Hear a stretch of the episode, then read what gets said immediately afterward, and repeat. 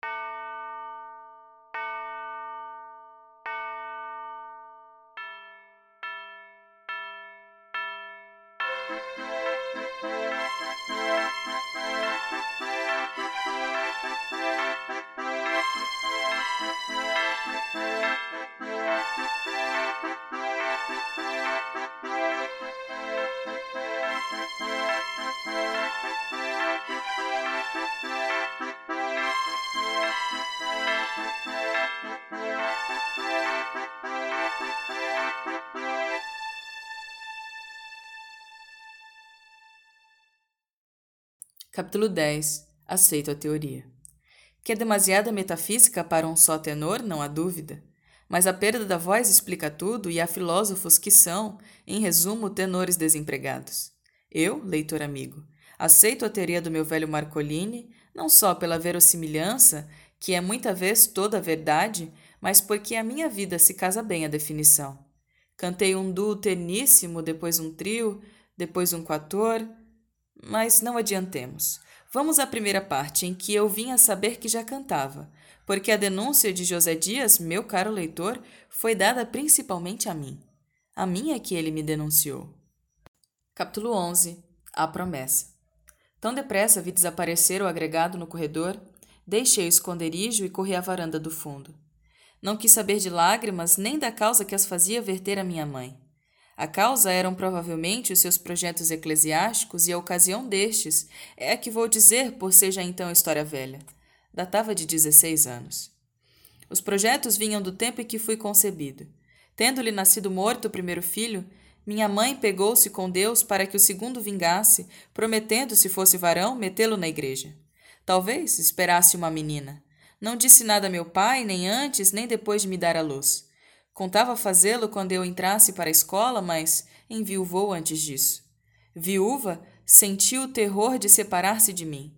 Mas era tão devota, tão temente a Deus, que buscou testemunhas da obrigação, confiando a promessa a parentes e familiares.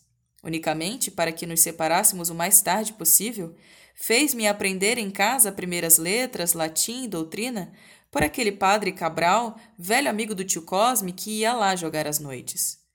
Prazos largos são fáceis de subscrever. A imaginação os faz infinitos. Minha mãe esperou que os anos viessem vindo. Entretanto, ia me afeiçoando à ideia da igreja. Brincos de criança, livros devotos, imagens de santos, conversações de casa, tudo convergia para o altar. Quando íamos à missa, dizia-me sempre que era para aprender a ser padre e que reparasse no padre não tirasse os olhos do padre.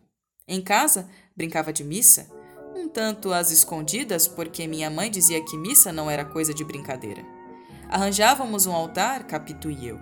Ela servia de sacristão e alterávamos o ritual no sentido de dividirmos a hóstia entre nós. A hóstia era sempre um doce. No tempo em que brincávamos assim, era muito comum ouvir a minha vizinha: Hoje a missa? Eu já sabia o que isto queria dizer. Respondia afirmativamente e ia pedir hóstia por outro nome.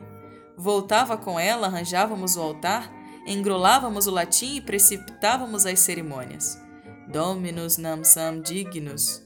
Isto, que eu devia dizer três vezes, penso que só dizia uma. Tal era a gulodice do padre e do sacristão. Não bebíamos vinho nem água, não tínhamos o primeiro e a segunda viria tirar-nos o gosto do sacrifício. Ultimamente não me falavam já do seminário, a tal ponto que eu supunha ser negócio findo. Quinze anos, não havendo vocação, pediam antes o seminário do mundo que o de São José? Minha mãe ficava muita vez a olhar para mim como alma perdida ou pegava-me na mão a pretexto de nada para apertá-la muito.